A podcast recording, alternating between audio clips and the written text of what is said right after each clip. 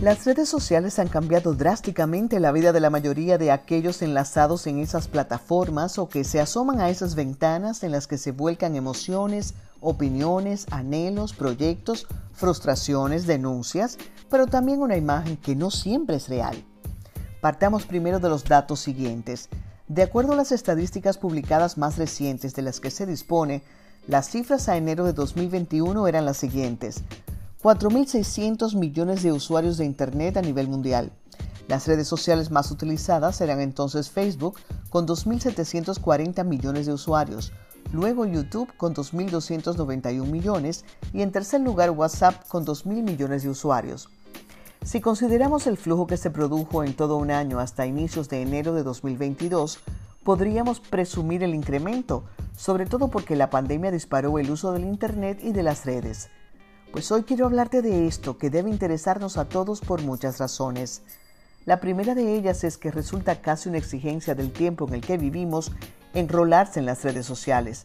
A través de ellas se toma el pulso a la actualidad local y a la mundial, se actualizan los intereses y también se trata de ocupar un lugar en el entramado social, sobre todo si la actividad profesional del sujeto requiere asegurar vigencia y escalar en el gusto del público pues qué duda cabe de que bien utilizadas, las redes sociales contribuyen a la proyección de las personas, empresas e instituciones, sea cual fuera su naturaleza.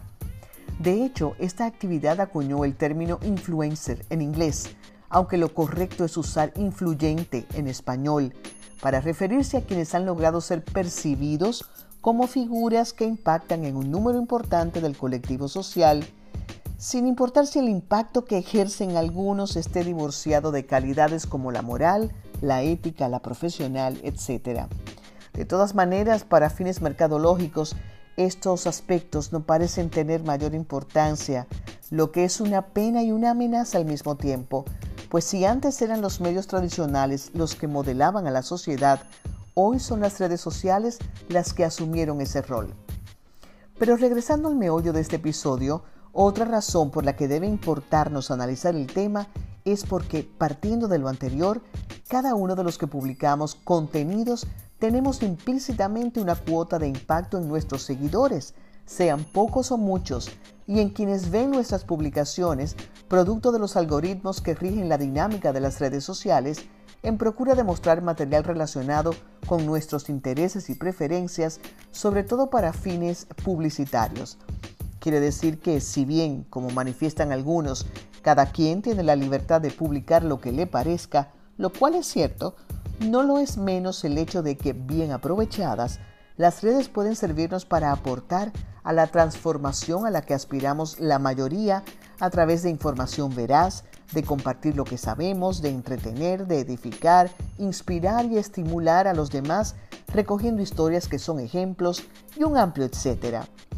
La tercera razón es que las redes muestran una parte importante de quiénes y cómo somos, por lo que a través de nuestros contenidos y comentarios también construimos la imagen que los demás se hacen de nosotros.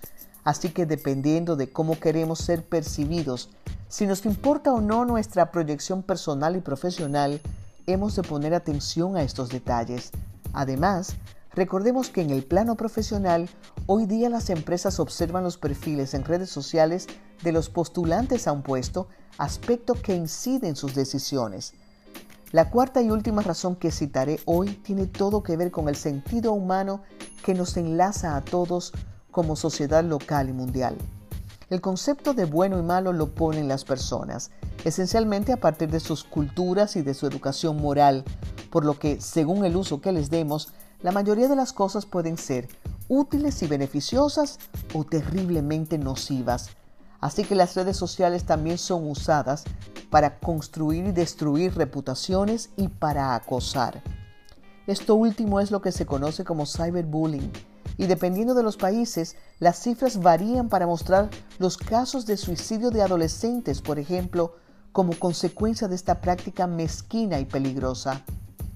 La intención de este episodio es solo la de invitar a hacer que las redes dependan de nosotros y no al revés, que seamos selectivos en el consumo de los contenidos, que las usemos con ética y empatía y en lo posible con propósitos nobles, compartiendo contenidos agradables, útiles, de valor, de manera tal que sintamos que, si bien por activa o por pasiva somos parte del problema, también somos capaces de ser parte de la solución.